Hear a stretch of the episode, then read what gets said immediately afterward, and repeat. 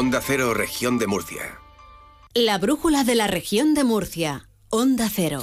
El jefe del grupo de estupefacientes de la Jefatura Superior de Policía Nacional de Murcia ha pasado a disposición del juzgado de instrucción número 7 de Murcia junto a otros cinco detenidos. Ángel Alonso.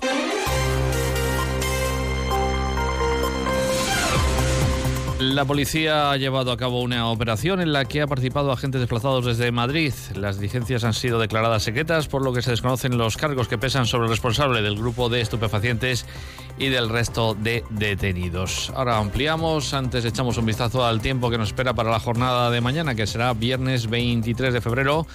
Viene cambio en el tiempo. En la Agencia Estatal de Meteorología, Iván Álvarez, buenas tardes. Buenas tardes. Mañana en la región de Murcia, cambio de tiempo con un desplome importante de las temperaturas, con una diferencia de hasta 11 grados eh, en Lorca respecto a las temperaturas de hoy o hasta 10 grados en Caravaca de la Cruz. Tendremos, por lo tanto, 20 grados de máxima en Cartagena y en Mazarrón, 19 en Murcia y en Molina de Segura, 18 en Cieza, 16 en Lorca, 15 en Caravaca de la Cruz y 14 de máxima en Yecla. Tendremos también eh, fuerte viento que arreciará sobre todo en el noroeste durante la primera mitad del día con rachas muy fuertes y también en zonas altas y en el litoral. Tendremos eh, precipitaciones también eh, ocasionales en el norte de la región durante la madrugada y al anochecer y en forma de nieve por encima de los 1000 metros. Es una información de la Agencia Estatal de Meteorología. 7.21 minutos de la tarde, en estos momentos 19 grados de temperatura en el centro de Murcia.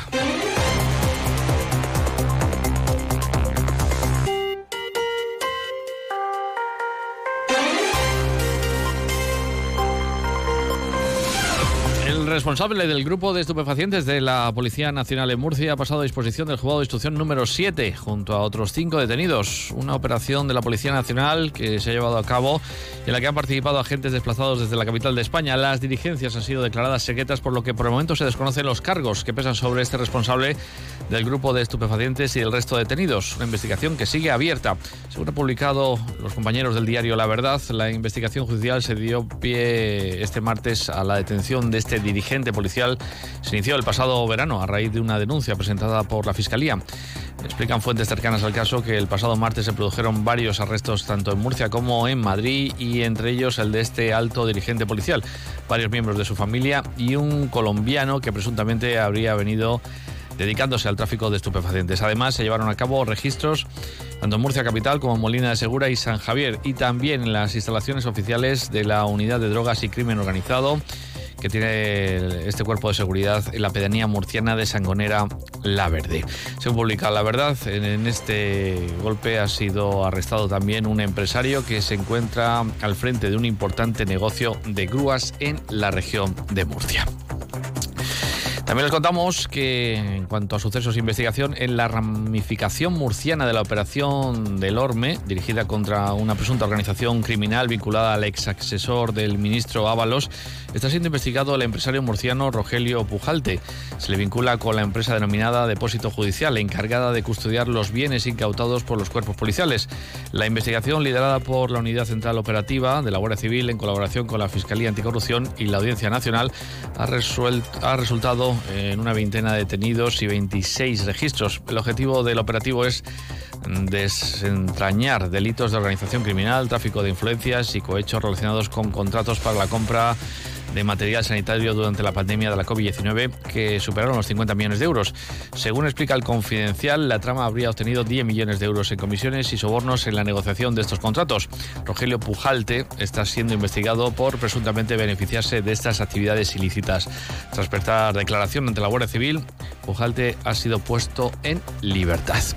Una Guardia Civil, cambiamos de asunto, que en colaboración con la Policía Local de Los Alcázares ha desarrollado en varios municipios del Mar Menor la operación Hercule una investigación que ha permitido desmantelar un nutrido grupo delictivo dedicado a traficar con drogas. Durante la operación, los guardias civiles han detenido a 16 integrantes de este grupo hasta el momento, ya que la operación continúa abierta y se han incautado de distintos dispositivos de tipos de drogas, útiles empleados para la manipulación de las mismas, también efectivo y armas prohibidas.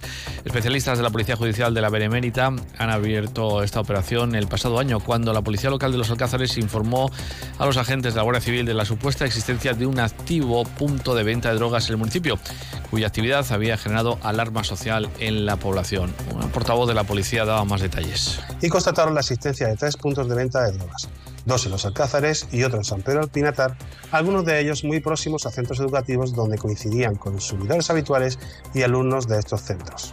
La Guardia Civil llevó a cabo la explotación de la operación en tres fases, en la que se han realizado tres registros, dos en los Alcázares y uno en San Pedro del Pinatar, donde se han incautado más de 4.000 dosis de cocaína y hachís, 2 kilogramos de sustancia de corte, 6.000 euros en efectivo, armas blancas, puños americanos y numerosos objetos empleados para la manipulación y distribución de la droga.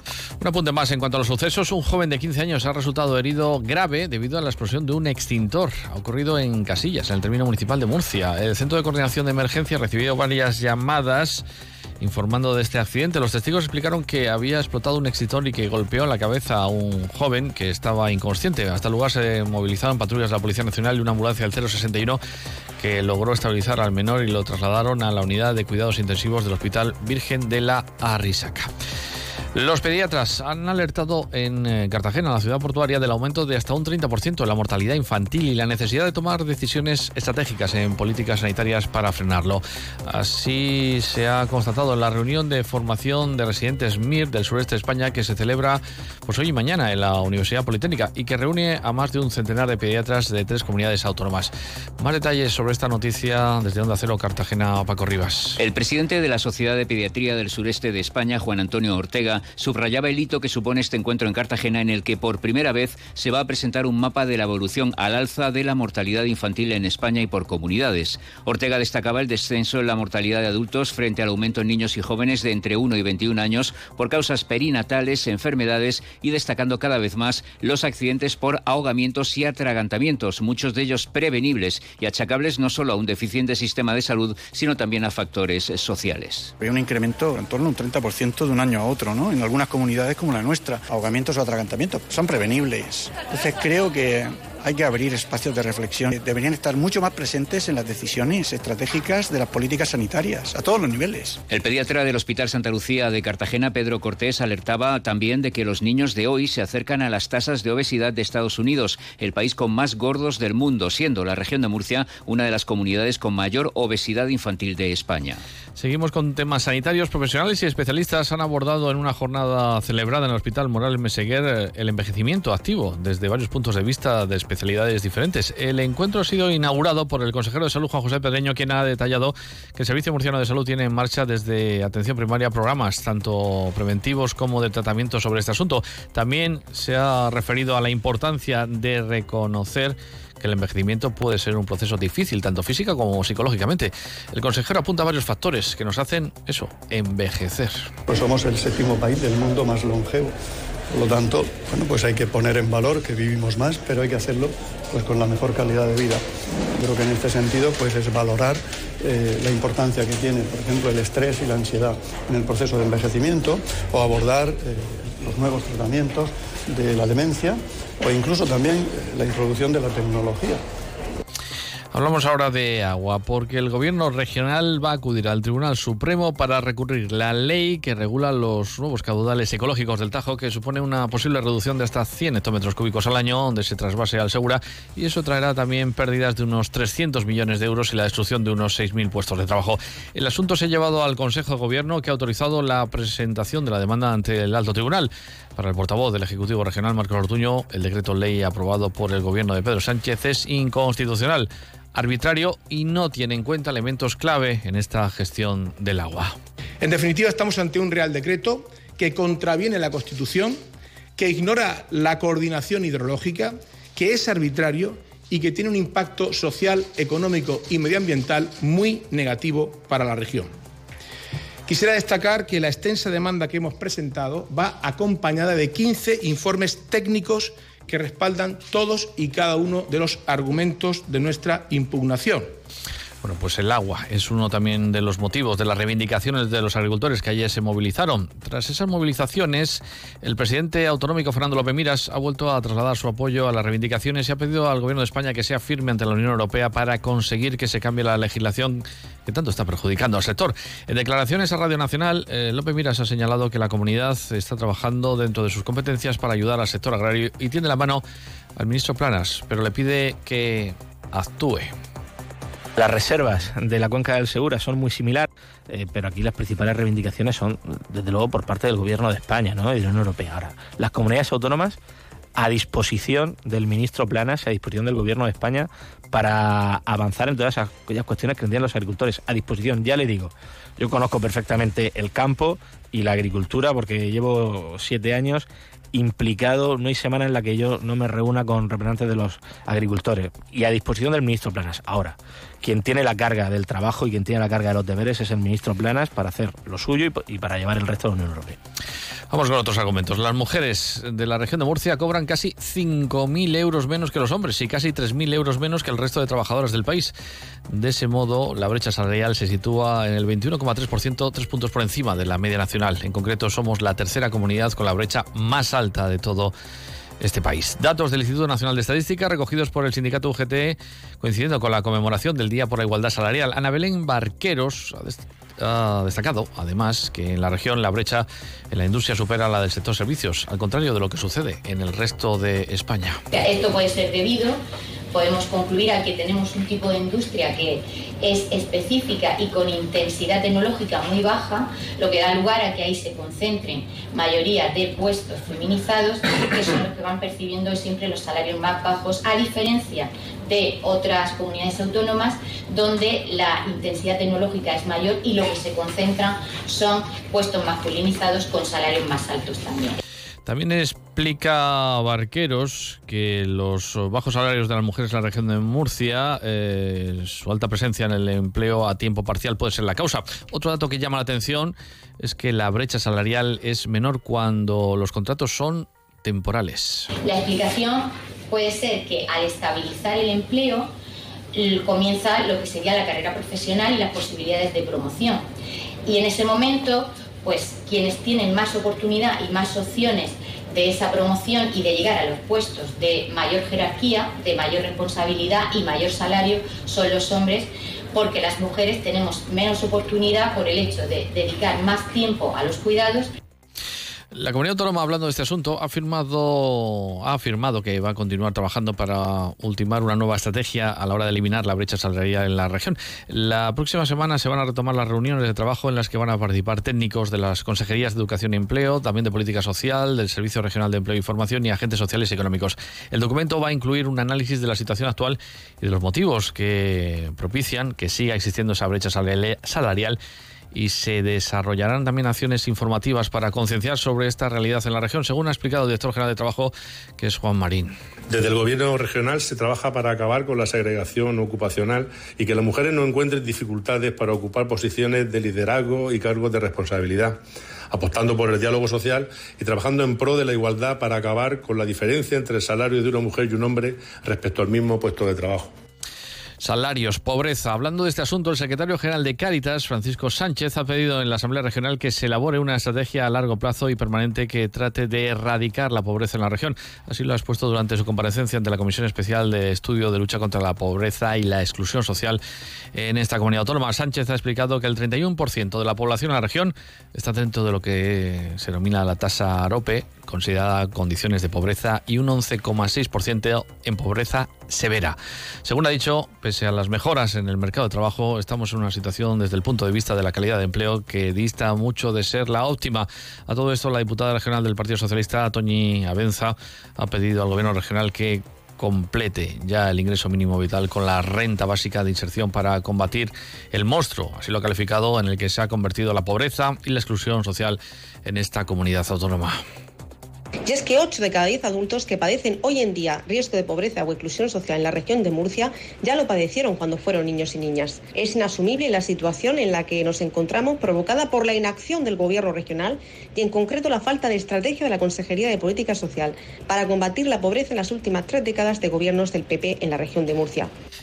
Visión contraria o diferente, la del diputado regional del Partido Popular, Miguel Ángel Miralles, que asegura que las políticas del Partido Popular y de Fernando López Miras han sacado de la pobreza a más de 103.000 personas en la región en los últimos siete años. Miralles se basa en los datos de FOESA y de la Red de Lucha contra la Pobreza y afirma que la región es la que más ha reducido los índices de pobreza a nivel nacional.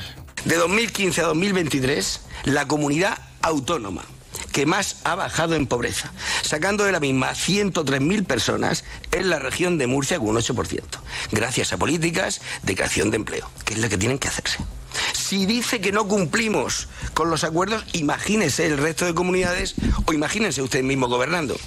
Nosotros sí creemos en las personas que tienen que salir adelante, claro que creemos en ellas. Y este resultado, los mejores de España. El estudio promovido, vamos con otro asunto, por el Consejo Económico y Social, Planificación Urbanística y del Territorio en la región de Murcia, situación actual, retos y oportunidades, así se denomina, concluye que falta suelo en los ensanches de las ciudades y que la planificación urbanística no responde a las necesidades actuales.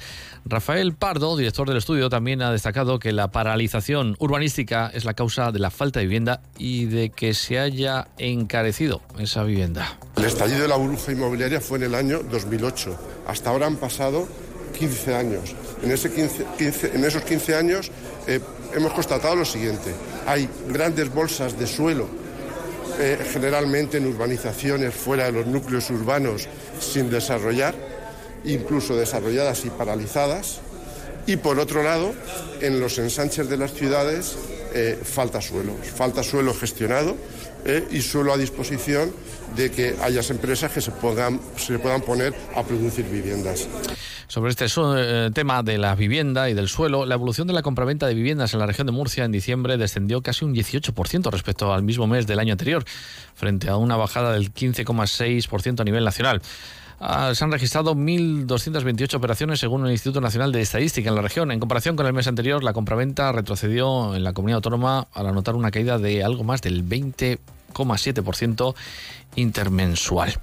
También la firma de hipotecas nota ese descenso. La firma de hipotecas sobre viviendas en la región de Murcia cayó un 39% en diciembre respecto al mismo mes del año anterior, lo que representa el mayor descenso por comunidades, empeorando así la evolución interanual, hasta registrar un total de 525 operaciones. Eso es lo malo. Hay un dato bueno. El sector del mueble de la región batió récords de ventas en el extranjero durante el pasado año. Según datos de la Asociación Nacional de Industriales y Exportadores de Muebles de España, las exportaciones crecieron un 10,4% durante 2023 en relación al año anterior. Es un aumento de 7 puntos por encima de la media nacional y alcanza una facturación de 141 millones de euros. En el ranking de comunidades autónomas, las exportaciones de muebles de la región de Murcia ocupa el sexto puesto, mejorando una posición. Los empleados públicos de la Administración regional tendrán un aumento de 0,5% en sus salarios. El Consejo de Gobierno ha autorizado el incremento. Esta subida se abonará en la nómina del mes de marzo y tiene efecto retroactivo desde el 1 de enero de 2023. El coste del abono de este incremento, que será complementado con el presupuesto regional de este año, ya que no es dinero que aporte el Estado, asciende a 33,5 millones de euros. Se trata del segundo aumento adicional ligado a la evolución del incremento económico. Por ello, este incremento del 0,5 se une al 2,5 ejecutado a inicios del pasado año y al 0,5 aplicado a finales de 2023. En total, los funcionarios han visto aumentados sus salarios un 3,5%. Eh, aumento salarial para el ejercicio pasado. Y la comunidad autónoma va ha registrado, mejor dicho, 157 empresas el pasado año de las denominadas de economía social, es decir, organizaciones constituidas sin que el lucro sea el objetivo, sino que su fin principal es el interés general. Suelen dar empleo a personas en situación de exclusión social o en otras circunstancias complicadas que seguramente no tendrían una oportunidad laboral en otro tipo de empresas. La región registró unos datos que en esta materia relataba el portavoz del gobierno, Marcos Sortuño. Concretamente, en 2023 incrementamos un 7% nuestra cifra de cooperativas el mejor dato de España solo por detrás de Navarra. Y aumentamos casi un 2% el número de sociedades laborales, el mejor dato de España también, solo por detrás de Galicia. En términos absolutos, creamos 157 nuevas empresas de economía social en 2023. Declaraciones del consejero que ha hecho después del Consejo de Gobierno también. Allí se ha dado el visto bueno a lo que se está haciendo con la reintroducción del lince ibérico en la zona del Lorca, después de la polémica por la muerte de cuatro ejemplares de los ocho que se soltaron en la zona. Ortuño asegura que se está llevando a cabo el plan de introducción de la especie, como marcan los expertos, y confirma que este año se van a soltar otros diez ejemplares y precisamente la siguiente fase contempla la liberación de 10 nuevos ejemplares durante 2024.